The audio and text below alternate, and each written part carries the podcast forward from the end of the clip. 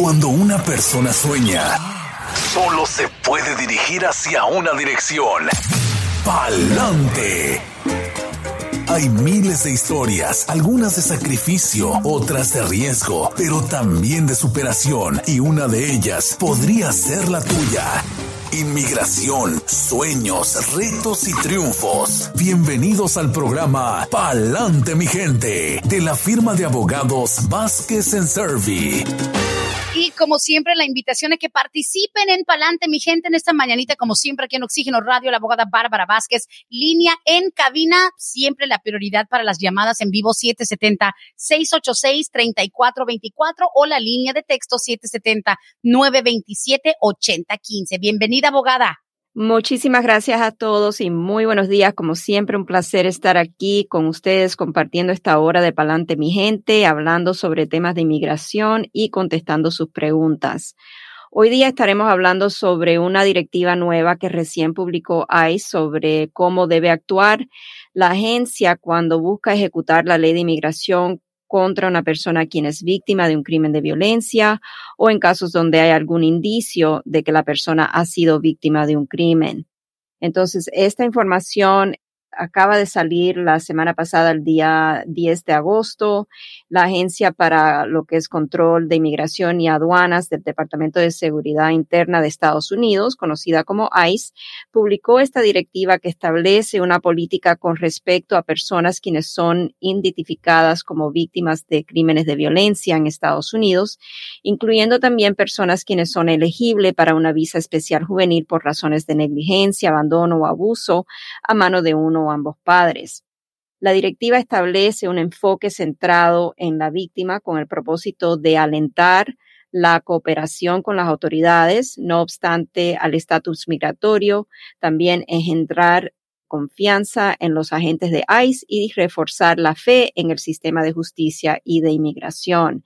En casos donde una persona indocumentada se encuentra en trámite de deportación ante el Tribunal de Inmigración, pero ha sido identificada como víctima de un crimen de violencia en Estados Unidos, la directiva ordena a los oficiales de ICE comunicarse con la oficina del asesor jurídico principal para ver si acuerdan a una prórroga del caso antes del Tribunal de Inmigración y así darle tiempo a USCIS de tomar una decisión preliminar sobre los méritos del caso para el estatus U, por ejemplo. En casos donde USCIS ha otorgado acción deferida o una determinación de buena fe sobre los méritos del caso, los oficiales de ICE deben notificarle a la oficina nuevamente del asesor jurídico principal, conocido como OPLA, OPLA, por sus siglas en inglés, de tal acción por parte de USCIS para ver si el caso ante el Tribunal de Inmigración puede ser despedido de un todo. Adicionalmente, en casos donde una persona es interceptada por ICE, la directiva ordena que en casos donde hay alguna indicación que la persona es víctima de un crimen de violencia porque tal vez cuenta con una orden de protección por una corte estatal, entonces, en esos casos, ICE debe de considerar los factores del caso en ejercer su discreción si procederá o no con ejecutar la ley de inmigración contra la persona. En casos donde existe una indicación que la persona es víctima de un crimen, aún no teniendo una solicitud archivada con inmigración para beneficios migratorios, ICE debe de tomar en cuenta esos factores antes de ejecutar la ley de inmigración en contra de la persona y tal vez dejarla en libertad. Esta es una nueva directiva básicamente como una guía para los oficiales de ICE.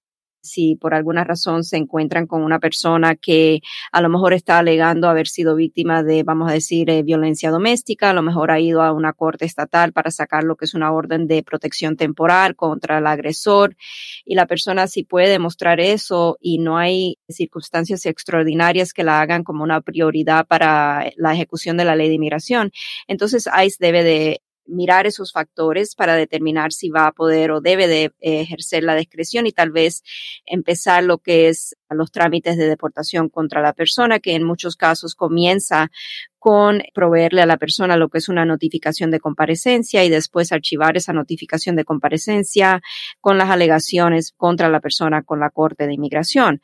A lo mejor ni se comienza ese proceso cuando ICE tiene el beneficio de tan grande discreción por esta nueva directiva.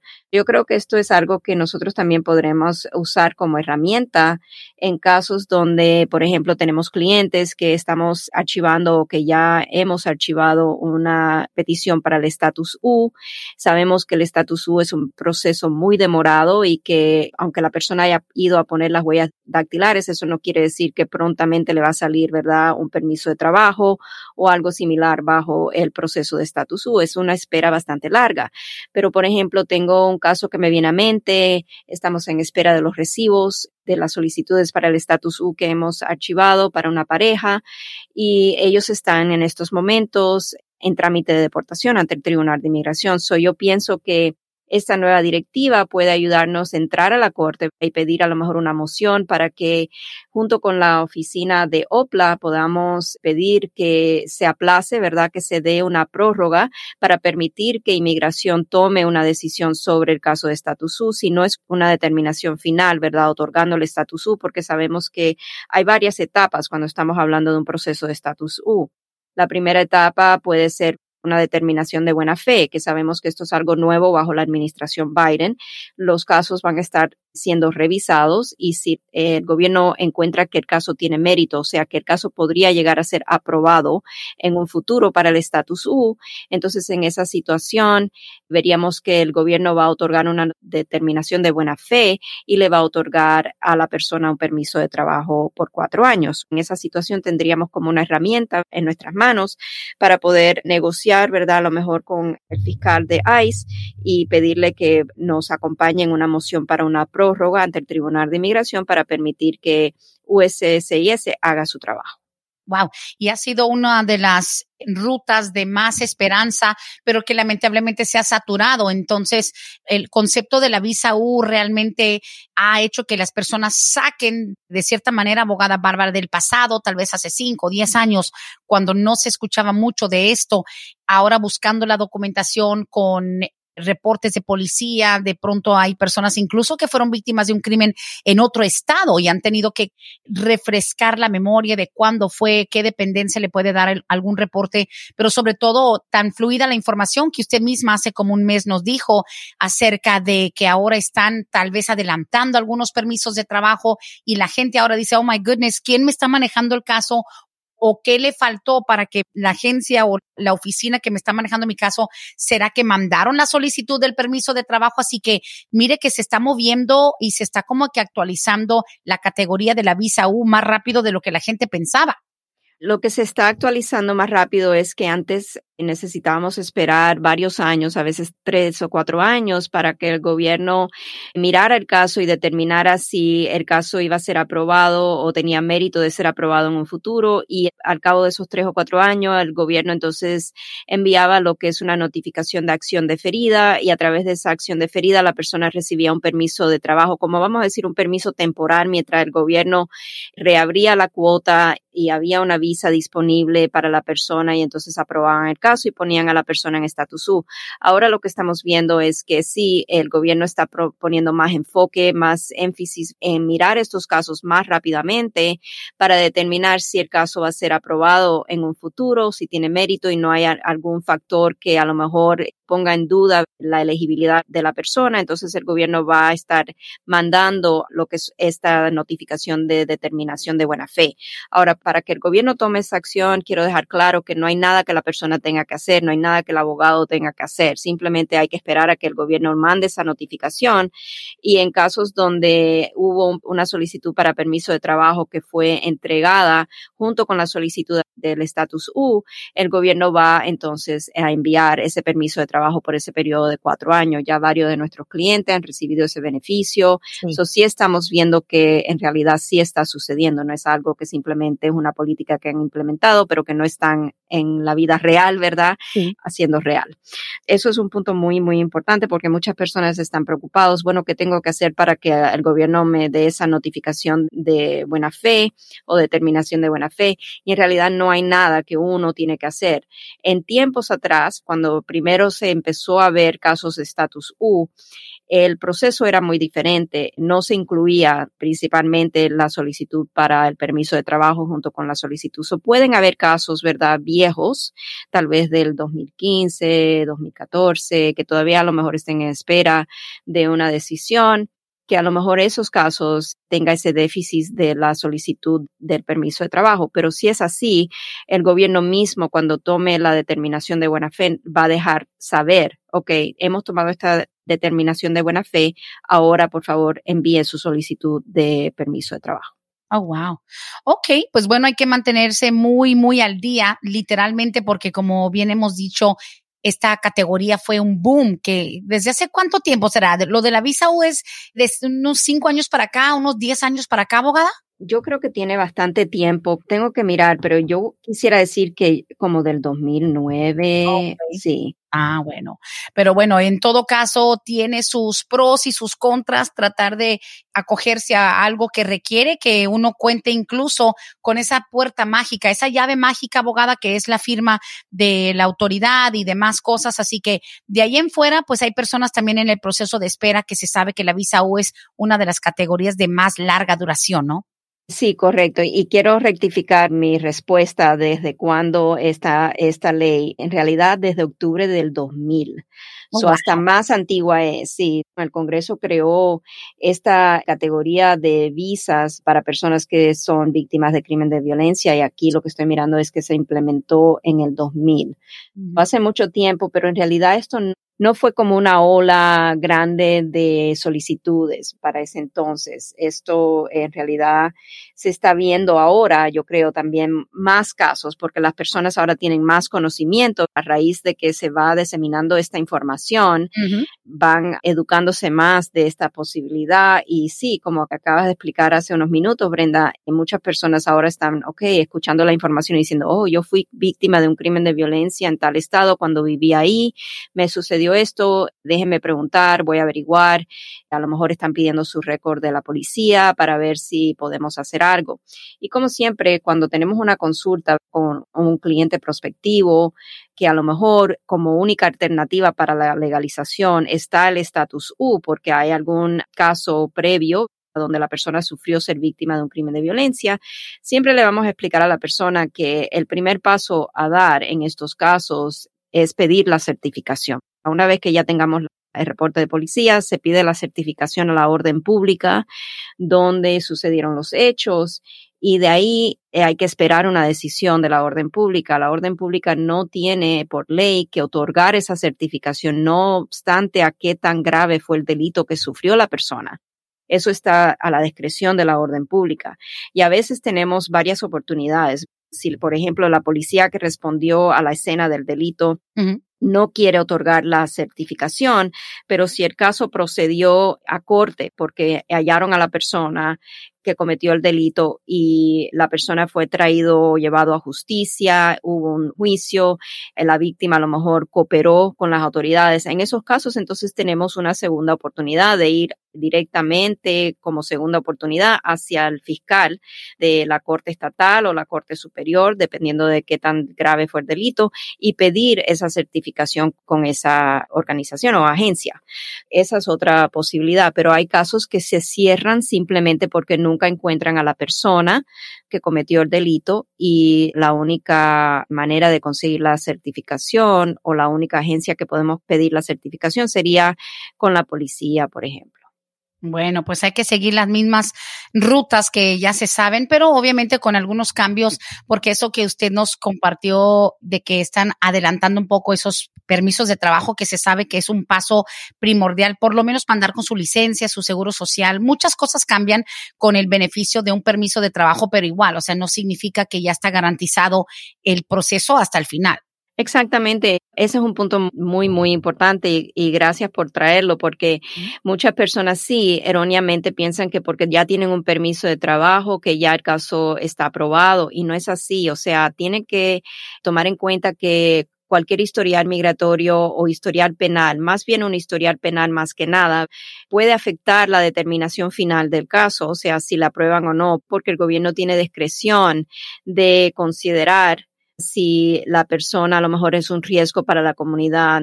Y ese punto a veces ocasiona que el gobierno nos mande a pedir más evidencia, o sea, de rehabilitación de la persona o de cómo la persona cumplió, ¿verdad?, con los requisitos que le puso a lo mejor la corte por el delito que cometió. También tenemos a veces que argumentar que la evidencia de rehabilitación está en que a lo mejor la persona no ha cometido ningún otro delito durante 10 años o el tiempo que haya pasado desde el último delito que cometió. Hay muchos factores que vienen a la mesa cuando el gobierno va a considerar si aprobarle o no el estatus U. Una vez que la persona tiene el estatus U aprobado, también es muy importante, y eso es otro punto, el estatus U no es un estatus de residencia permanente. La persona tiene que estar con el estatus U un periodo de tres años para entonces ser elegible a aplicar a la residencia. Si durante el plazo de tiempo de los tres años que la persona está esperando para aplicar a la residencia, la persona comete algún delito, entonces el gobierno USCIS nuevamente va a tener discreción de otorgar o denegar el ajuste de estatus a la residencia y hasta puede revocar el estatus U. Eso es muy importante mantenerse al margen de cualquier delito. Claro, claro, eso hemos visto. Todos los días me toca alguien que consulta precisamente el temor de que, híjole, tengo ya mi visa U, ya está muy avanzado el proceso, de hecho ya lo tengo aprobado, ya tengo mi permiso de trabajo y caen en algún problema legal y pues ahí está, empiezan a sufrir el temor de que su proceso se tambalee precisamente. Así que, damas y caballeros, pa'lante mi gente, 770-686-3424, la línea de textos también, 770-927-8015, inbox a través de nuestras redes sociales. Y ya tenemos un par de preguntitas guardadas desde otros programas y pues también las nuevas que van llegando el día de hoy, abogada. Ok, pero antes de entrar a las preguntas y respuestas, le vamos a recordar que la información que reciben por este medio es de carácter general y no sustituye una consulta formal con un abogado que se especialice en la materia de inmigración. Adelante, Brenda. Gracias, gracias. Tenemos unas cuantas preguntitas aquí. La primera es, buenos días, pregunta para la abogada. Yo soy ciudadana americana hace dos años por mi matrimonio. Mi madre está en Guatemala, nunca ha venido a los Estados Unidos, tiene 71 años de edad. ¿Me conviene arreglarle como residencia o podrán darle alguna visa ya que ella obviamente por su edad no quiere venir a trabajar? No hay que venir a trabajar a Estados Unidos para que le puedan otorgar una residencia. O sea, la persona siempre puede ser patrocinada por un hijo ciudadano estadounidense, como lo es en este caso. Aquí lo importante a saber es si la mamá va a querer venir para vivir aquí en mm. Estados Unidos. Ese es el punto porque si la madre en realidad solamente quiere venir de paseo, entonces la residencia no es el estatus migratorio que debe de tener la persona, porque entonces va a poner a riesgo esa residencia. Una visa de turista es algo a la discreción de la Embajada Americana otorgar o denegar. Le van a hacer preguntas a la mamá sobre los hijos familiares que tiene aquí en, Estados Unidos y es posible, no necesariamente le voy a decir que es algo que definitivamente va a pasar, pero sí existe la posibilidad de que cuando la mamá presente una solicitud para una visa de turista y le eh, explique al oficial consular que sí, ella tiene una hija ciudadana estadounidense, que es mayor de 21 años de edad, el oficial entonces puede tomar eso en consideración para a lo mejor en su discreción negar la visa de turista porque el solicitante para una visa de turista tiene que refutar la intención que le imponen de que viene a quedarse aquí permanentemente. Y eso es más seguro que suceda en casos cuando la persona tiene aquí una hija o un hijo ciudadano de 21 años de edad o más. Cierto, ok, pues muy buena respuesta y gracias. Ahí seguimos con las preguntas. Esta dice, buenos días, tengo una pregunta. Mi hermana estuvo 12 años de indocumentada aquí en los Estados Unidos. En ese tiempo se casó con un ciudadano para arreglar pero le negaron el proceso por irregularidades. La deportaron supuestamente por el fraude matrimonial. Ella se regresó a México ya hace más de ocho años. Ella tiene ahora dos tiendas de ropa, tiene sus negocios en México. Es cierto que ella queda fuera de cualquier posibilidad, por ejemplo, una visa de turista o de empresaria. Dice, ella nunca tuvo hijos, no se ha vuelto a casar y hoy tiene 42 años de edad. O sea, ella intentó arreglar por medio de un matrimonio fraudulento, la deportaron, ya lleva ocho años que se volvió a México y allá ahora pues es exitosa y todo. ¿Ella no va a poder jamás sacar visa de turista? No es que no pueda solicitarla, la puede solicitar. El problema está en que el hecho de que haya sido deportada por posible marriage fraud, fraude matrimonial, exacto. Eso es algo que es algo bastante negativo. Ahora, hay un perdón que una persona que está pidiendo una visa de no inmigrante puede solicitar y es bajo la sección 212D3, de dedo 3, que permite que el Procurador General de Estados Unidos le otorgue un perdón a la persona que está pidiendo una visa para venir a Estados Unidos de manera temporal, como lo es una visa de turista, una visa para hacer negocios, una visa de estudiante. Pero nuevamente esto está centrado en la discreción del gobierno. No es que porque la persona aplique se lo van a dar, pero sí es algo que existe. Claro. Ahora, digamos que eso de una acusación de fraude matrimonial, de ser identificado y de sacarte de Estados Unidos o negarte todo tu proceso, no te deja para siempre castigado. O sea, no es una de esas que dice, hey, nunca vas a poder arreglar. Puedes intentar sacar visa, pero digamos, no es un proceso que te deja fuera de todo arreglo futuro. No, arreglo, estamos hablando de cosas diferentes. Esta pregunta está enfocada en lo que es una visa temporal para venir aquí a hacer negocios y regresar, pero no para arreglar permanentemente lo que es una visa de inmigrantes. Este perdón, el que estamos hablando, no cubre casos donde la persona quiere arreglar permanentemente. Este perdón está hablando de que cubre posibles bases de inadmisibilidad para una visa temporal que a lo mejor puede ser la persona inelegible por razones de alguna ofensa penal, algún fraude o presencia indocumentada en Estados Unidos. Si el gobierno decide otorgarlo, va a ser en base a la discreción del gobierno. O sea, ellos van a mirar varias cosas, si la persona es un riesgo para la sociedad, si es permitida entrar a Estados Unidos, si van a mirar la seriedad de violaciones de la ley de inmigración previas, violaciones de la ley penal, y también las razones por las cuales la persona quiere o desea entrar a Estados Unidos.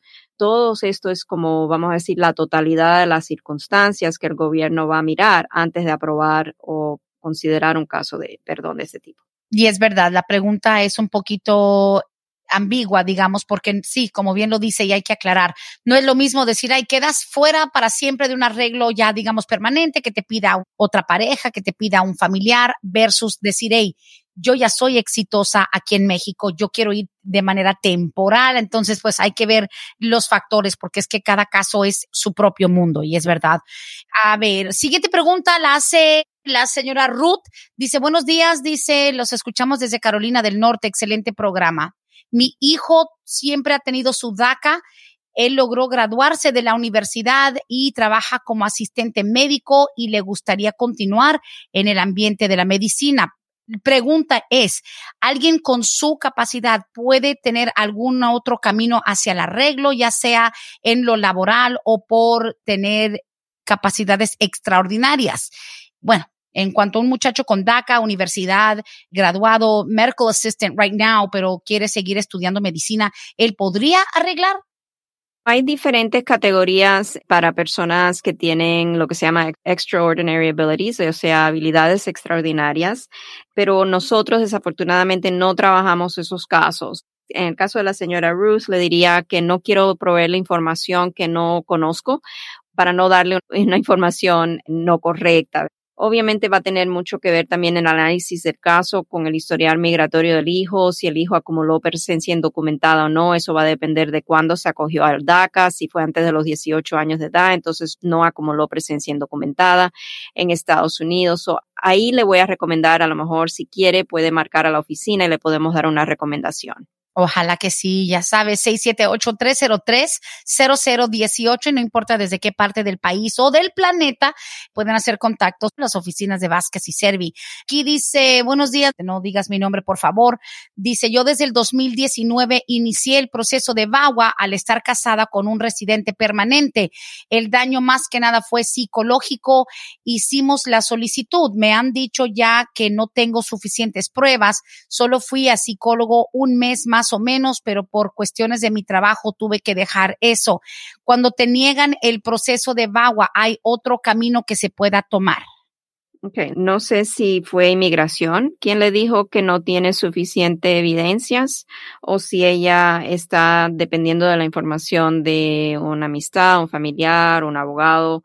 Yo creo que va a depender. Si ya ha sido inmigración quien ha negado el proceso de VAWA, o sea, se puede hacer como una especie de apelación. O sea, yo he tenido un caso muy similar. Oh, wow. Donde hubo abuso psicológico y el esposo ciudadano murió. Oh, en ese caso es una persona ciudadana. Y el gobierno en realidad más que nada estaba sospechando del matrimonio de esta persona. Oh. Tuvimos que hacer gimnasias. No, acrobacias. Sí. Sí, para poder obtener evidencias de, por ejemplo, el obituary, no sé cómo se dice eso en español. El anuncio de, de Sí. muerte, sí, sí, sí. Sí, y pudimos ahí utilizar eso como comprobante de que la señora a quien yo estoy, todavía estoy trabajando este caso, sí era parte íntegra de la familia por el matrimonio porque fue nombrada en eso. A veces hay maneras, ¿verdad?, de apelar y a lo mejor explicar que por cuestiones económicas la persona no pudo continuar con la consejería o las citas con el psicólogo. A lo mejor se puede pedir una evaluación psicológica y hacer una especie de apelación, pero para esto hay que estar dentro de un plazo de tiempo. Si le han negado el caso, usualmente son 30 días que tenemos para hacer esa apelación. Si ya estamos fuera de ese plazo, entonces sería volver a evaluar el caso de inicio las evidencias y a lo mejor volver a aplicar. Si la persona no ha sido pasada a una corte o un tribunal de inmigración con una notificación de comparecencia, no hay ningún impedimento de volver a pedir el beneficio, de volver a solicitar el VAWA. Y digamos, el proceso de VAWA, de una persona que casada o casado, porque también el hombre puede pedir VAWA, una persona casada con ciudadano o residente que sufre abuso, ya sea físico, psicológico, etcétera.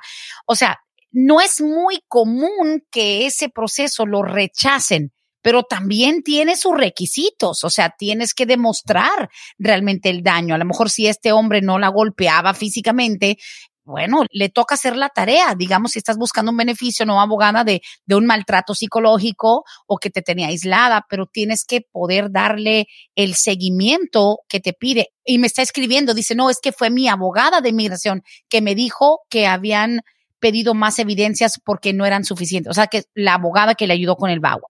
Ok. En esos casos, si están pidiendo más evidencia y la persona, vamos a decir, no tiene evidencias independientes, pero a lo mejor se puede hacer una evaluación psicológica. Todo depende, Brenda, mucho de los factores del caso. Aunque yo le diga sí, podemos hacer X, todo va a depender de los factores que existan en ese caso, de la evaluación de esa abogada del caso. La cooperación del cliente tiene mucho que ver también. Y donde no hay más evidencias, entonces nosotros no podemos inventar las evidencias. No. Simplemente si se debe de responder al pedido para más evidencias para que el caso no sea negado sin por lo menos hacer ese intento que lo haríamos si la persona quiere cooperar y le estamos diciendo al cliente vaya a una evaluación psicológica, empiece a a lo mejor nuevamente ir a las consejerías si usted tiene todavía secuelas del abuso psicológico que sufrió. O sea, que la persona quiera hacer ese intento y a veces estos casos de VAWA es seguir, es simplemente no darse por vencido y seguir haciendo el intento. Esta persona que yo estoy hablando, esta clienta, yo creo que está conmigo como desde el 2010, 2009 y hemos hecho, como le digo, acrobacias para que finalmente aprobaran el caso, pero sí fue una lucha. No quiero que piensen tampoco que los casos de VAWA son fáciles, no, son difíciles. No, porque uno conoce tantísimos casos donde la mujer, normalmente que es una mujer que sufre abuso, casada con ciudadano o residente, y a los tres años ya tiene la green card. La gente piensa, wow, lo mío ya son cinco, seis, siete años. Mire usted, once años que se ha tardado en la insistencia. Y pues mira, la recompensa es de que el caso ya está aprobado. Correcto. Y, todo está también de parte del cliente, no querer darse por vencido. Y si el abogado no quiere hacer más porque ya piensa que ha llegado al límite de lo que puede hacer, entonces la persona es libre de pedir una copia de su expediente con la oficina de abogado, ir a una segunda opinión. Por supuesto, así de sencillo. Wow, qué bueno. Dice, buenos días, abogada. Mi esposo y yo entramos hace 19 años a los Estados Unidos desde la República Dominicana, ambos con una visa de turista. Tenemos un hijo que tiene ahora 18 años, pero cuando se haga ciudadano nos va a poder ajustar nuestro estatus y nos gustaría que fuera con usted, la señora Irma. Muchas gracias por la pregunta. Ok, señora Irma, es muy probable que sí, cuando el hijo se convierta en ciudadano estadounidense y cumpla los 21 años de edad, si no hay ningún historial migratorio o algún historial penal que los haga inadmisible, el hecho de haber entrado a Estados Unidos con una visa de turista y haber permanecido aquí continuamente, esa es otra parte, que no hayan salido y vuelto a entrar de manera indocumentada entonces sí, es muy posible que el hijo cuando se haga ciudadano y cumpla los 21 años de edad, podamos hacer el trámite para el ajuste de estatus para ambos. El hijo nació aquí, pero tiene 17. Ellos tienen ya 19 años en los Estados Unidos. El hijo nació aquí, pero tiene 17. Le faltan sus cuatro años para cumplir los 21. Oh, ok, perdón, yo escuché que la pregunta cuando el hijo se haga ciudadano, creo que era que cuando el hijo cumpla los 21 años de edad. Ok, I'm sorry. Entonces sí, como le digo, siempre tenemos que tener una consulta formal, evaluar el caso, los factores que existen, pero sí es factible. Excelente, muchas gracias. Y vamos a la línea telefónica con nuestra llamadita 770-686-3424. Bienvenidos al programa Palante, mi gente. Están al aire con la abogada Bárbara. Buenos días. Bueno, yo no tengo ninguna pregunta, solo llamo para agradecer a Vázquez y Service. Yo creo que la abogada ya sabe quién soy, ya me ha reconocido la voz. Acabo de llegar de Ciudad Juárez con mi visa y yo estoy bien agradecida con ellos. Le recomiendo a la señora que acaba de mandar mensaje que no se dé por vencida. Los abogados sí piden, me han comentado, me han dicho, no, estos abogados sí piden muchos requisitos, pero esos requisitos le van a servir, créanme, créanme que vale la pena, vale la pena 100% los recomiendo y estoy bien agradecida con ellos. Muy agradecida. Muchísimas gracias. Nos alegra mucho que confió en nosotros, primero que nada, para su trámite migratorio y muchas felicidades. Sí, gracias, gracias. Qué eh, emoción, gracias por ese testimonio. sí, Brenda. Yo iba con mucho miedo, pero muy dentro de mí dije, yo confío en mis abogados y sé que ellos han hecho un buen trabajo, entonces no tengo por qué tener miedo. Y pues yo regresé bien como cualquier ciudadano. qué bien, qué bien, qué bien, la verdad. ¿Era tu primera vez regresando a México? Sí, Brenda, eh, iba uno con unos nervios, por, no el miedo de que, ah, ya no me van a dejar entrar, sino el miedo de que me dijeran, te faltó esto, entonces te vas a quedar seis meses, un año, ese era mi miedo pero me recordé una vez que precisamente la abogada Bárbara me dijo, no veo por qué te nieguen, tú estás todo bien y todo. Entonces dije, si la abogada dijo que todo está bien, lo que tengo que hacer es no ponerme nerviosa, porque yo iba con unos nervios que, Dios mío, no, no me los aguantaba ni yo sola. sí, era la primera vez que yo salía después de 27 años de estar aquí en Atlanta. 27 años. Y digo, no tienes que dar mucho detalle, pero obviamente que era una petición familiar, ¿qué te tocaba? O sea, Sí, sí, sí, no hay problema. Pregunten, pregunten. por mi hijo. Sí, sí, sí, para que la gente tenga confianza. Sí, por mi hijo. Y mucha gente, no es que me criticó, sino mucha gente diría, no, creo que se pueda, porque un hijo es bien raro. Entonces dije, bueno, mis abogados han dicho que todo esto sí es posible siempre y cuando tengamos toda evidencia, todo en orden. Y así fue el abogado me pedía esto, me pedía el otro, yo tenía que buscarlo y sacarlo y lo hice. Wow. Por mi hijo me pidió, sí, es un poquito difícil porque sí, mi esposo es residente, gracias a Dios, y por parte de él pedimos el perdón. Qué bien, qué bien. Tenías los factores necesarios para poder evitar estar meses en México. Sí, Brenda. Y otra cosa, mi esposo tenía un TPS. Gracias a ti que yo escuché a la abogada, entonces yo le dije a mi esposo, él estaba con un abogadillo ahí, disculpen, ¿verdad? Pero si era un abogadillo que nunca le mencionó el parol para salir del país, para que él tuviera una entrada legal. Entonces le dije, mira, yo escuché a la abogada, vamos a una consulta, vamos a ver qué te dice. Mira, la abogada le dijo, mire, usted, su hijo va a cumplir 21 años, salga antes, para cuando su hijo tenga 21 años, usted ya, entre comillas, legal, ¿verdad? La entrada legal. La entrada legal. Y me dice él, mira eso, le dije, mira, si ellos están diciendo eso, hay que hacerlo. Ellos no son unos ladrones. Yo sé que ellos, se lo está diciendo porque yo he oído que ella siempre es un paso adelante. Mira, lo hicimos, lo hizo mi esposo, regresó.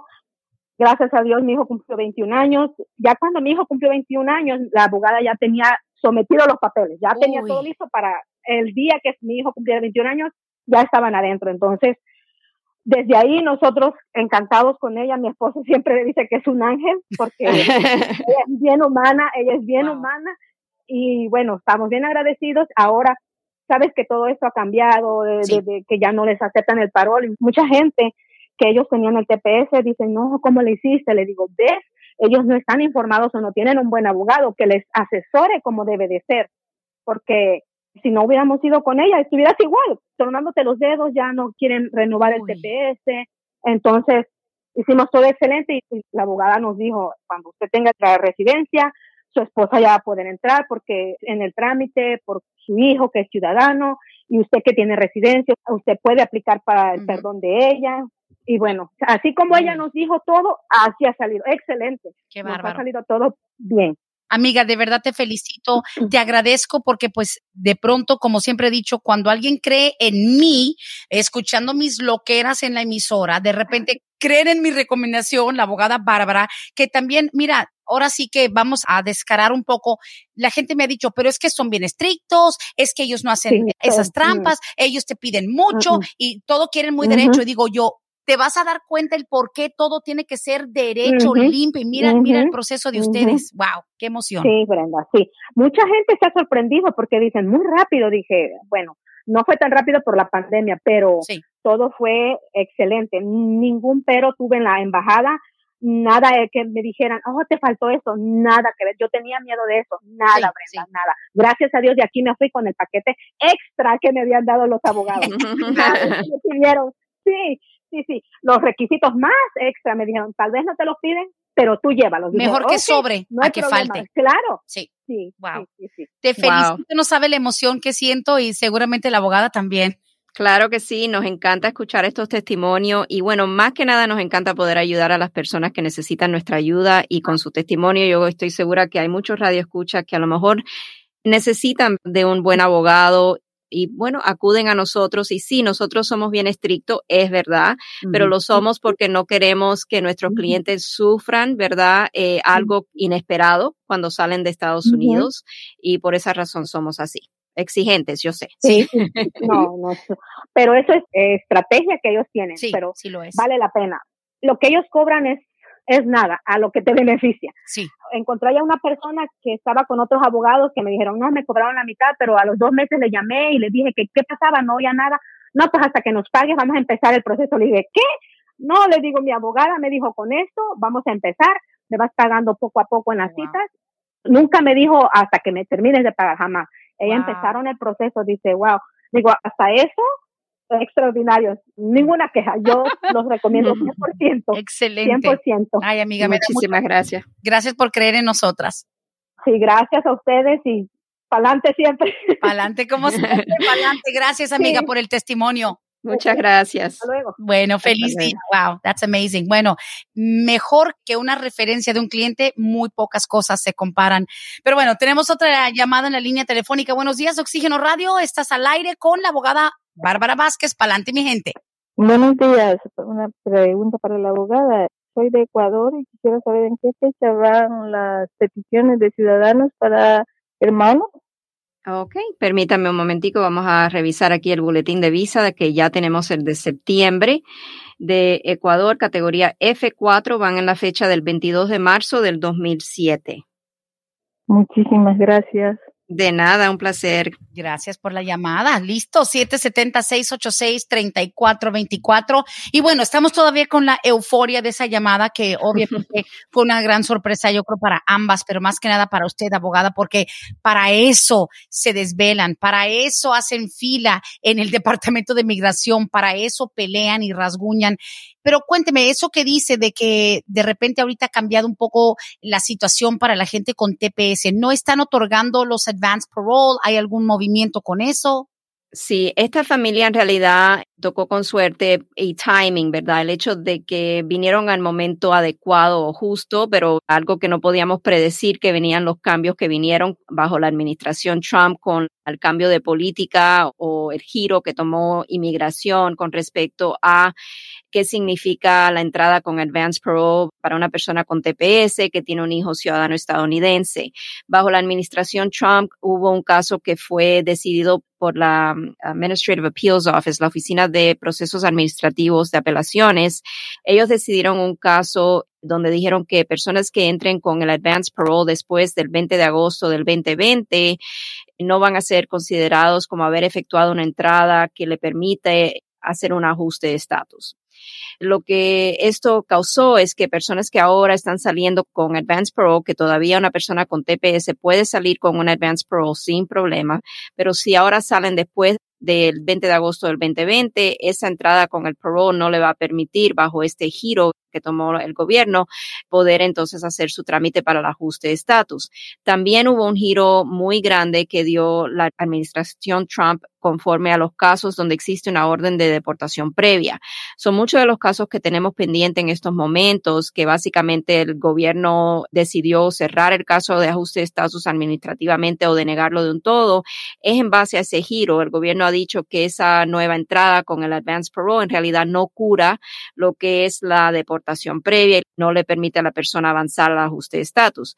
En estos momentos estamos en espera. Muchos de estos casos están todavía en el enfoque nuestro, o sea, bajo la lupa en nuestra oficina. Los tenemos ahí todos los días. Tengo yo una lista que yo reviso de estos clientes que han tenido esa situación causada por algo que sucedió durante la administración Trump, para que si hay un giro bajo la administración Biden o un reverse, vamos a decir, de esa política tan negativa adoptada por la administración Trump, entonces poder nosotros reevaluar el caso y darle entonces una nueva vida al caso para proceder con el ajuste de estatus.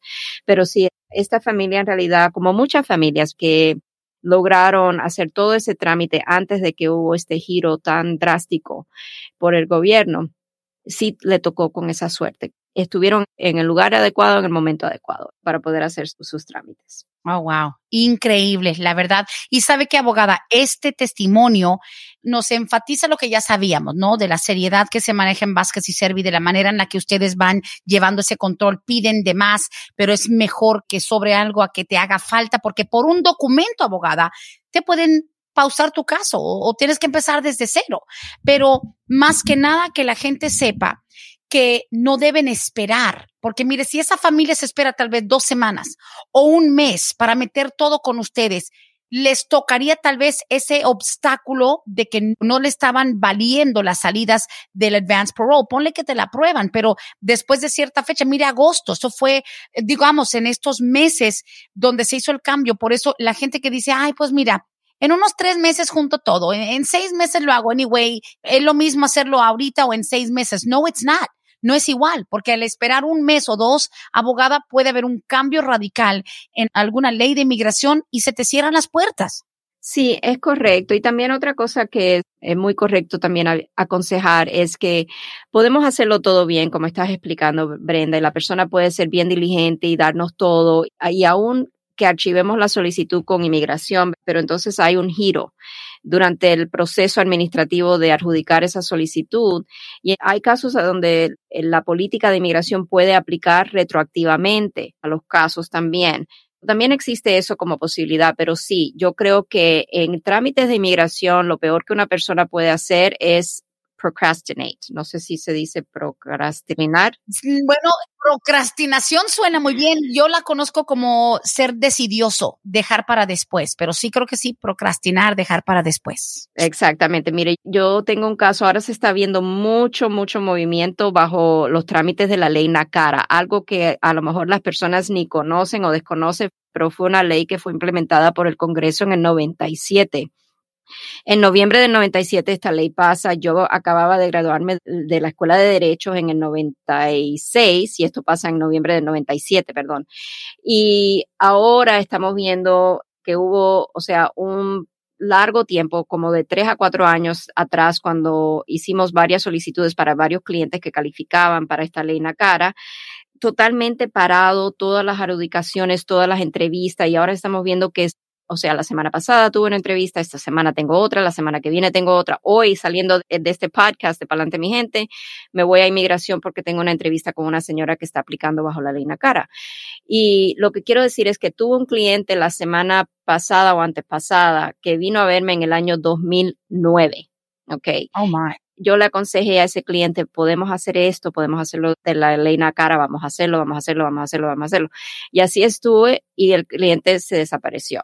Después viene a mí como, vamos a decir, años después, creo que nuevamente en 2016 o 2017, y vuelvo yo a explicarle, mire todo el, tiempo que ha pasado, o sea, ya usted hasta esta fecha pudiera haber sido ciudadano estadounidense. Oh y por fin lo convencí, hagamos este trámite porque no cae duda que usted califica. Sí hubo varias cosas que fueron difíciles en el caso de él, algo que hizo un notario, la creabilidad del cliente fue puesto bajo la discreción del oficial en la entrevista. La entrevista duró ocho horas, estuve en inmigración. Fue casi como un juicio ese día, pero al fin pudimos convencer al oficial que en realidad lo que había puesto el notario en la solicitud de asilo político fue mentira y que el cliente ahora estaba testificando, como testificó también en la entrevista para el asilo político, que toda esa información era mentira y que fue fabricada por el notario. Oh a no sabiendas. El cliente no sabía lo que contenía esa solicitud. Fue una lucha, pero fue una batalla. Lo que quiero explicar con esto es que no se deben de dejar pasar tanto tiempo, porque si un abogado con buena reputación le está diciendo que es posible hacer un trámite, una estrategia, yo creo que la persona debe de escuchar esa recomendación y si tiene dudas, a lo mejor buscar una segunda opinión, pero no dejar pasar tanto tiempo porque en realidad a veces no es necesario.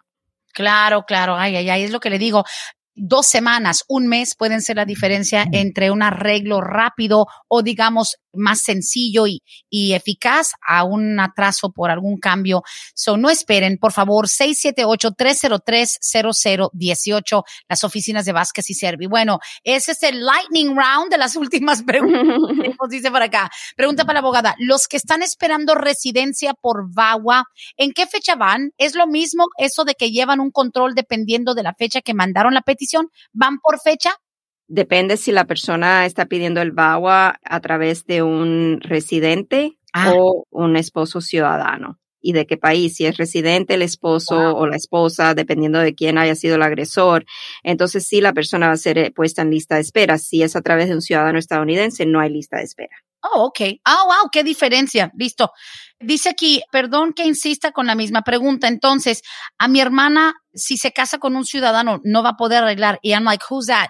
Es la pregunta que tiene que ver con la que fue deportada por el fraude matrimonial. Ya lleva ocho años en México. Ella tiene sus dos tiendas allá. Ok, si lo que quiere es venir o arreglar papeles casándose con otro ciudadano, ¿cambia la situación?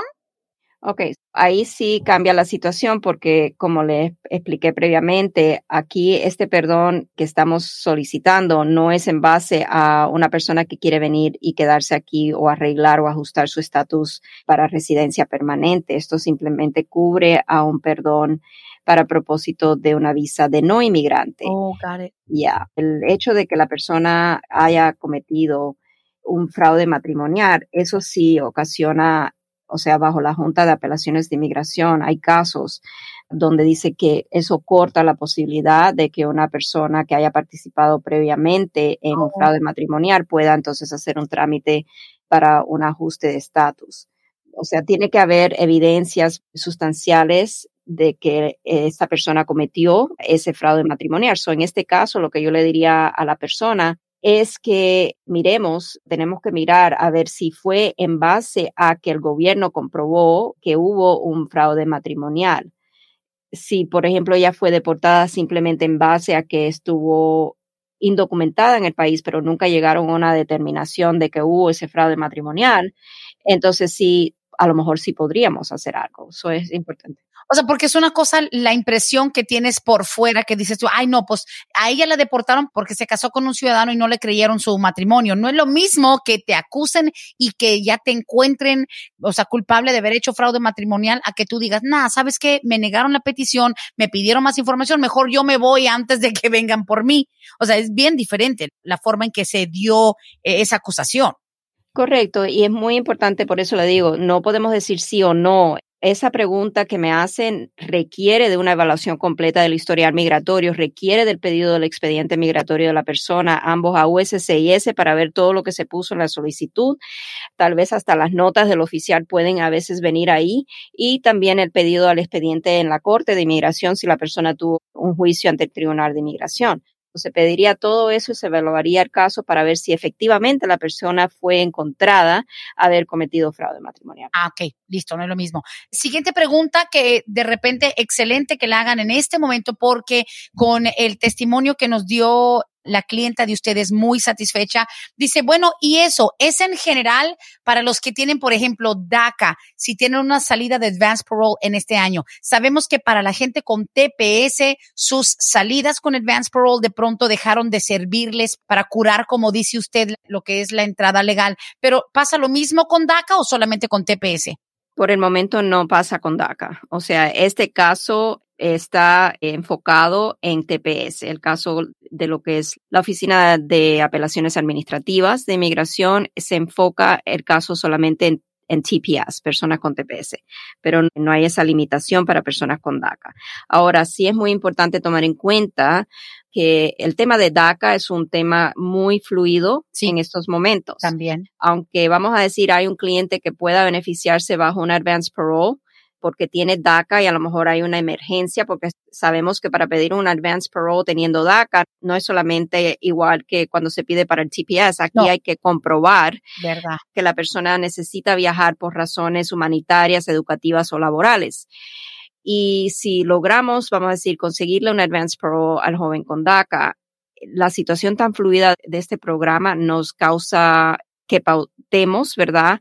Y que seamos muy cautelosos en cómo aconsejamos a nuestros clientes, siempre diciéndole al cliente que no podemos controlar algún cambio que pueda suceder o en el proceso de adjudicación de la solicitud para el advance parole o cuando la persona esté de viaje. No podemos controlar lo que las cortes federales vayan a dictaminar. So ahí es a donde a veces la persona dice, uh, no sé, no estoy segura, Wow, señores, damas y caballeros, tremendo programa. Tengo dos o tres cositas que van a tener que quedar para la próxima semana, pero interesante. De los temas que más se comentan son precisamente lo de la visa U, lo del DACA, del TPS. Ahora, rapidito para el cierre, dice aquí, si alguien fue víctima de violencia hace como nueve años, se puede hacer algo. Ahora, la persona no me contestó si es violencia entre, digamos, entre pareja, violencia familiar o violencia, un crimen en la calle. Se sabe que si eres víctima de un ladrón, de un crimen violento en la calle, un extraño, pues es visa U. Pero también, aunque sea tu pareja, si no están casados legalmente o si no es residente o ciudadano, igual, una mujer que vive con un ciudadano o residente, si no están casados, es igual visa U, no le corresponde el VAWA. Correcto, si no están casados, el nexus familiar para el VAWA es el matrimonio con un ciudadano o residente. O a lo mejor un hijo, si tiene un hijo ciudadano o residente quien ha abusado de un padre, también se puede pedir la VAWA, ¿verdad?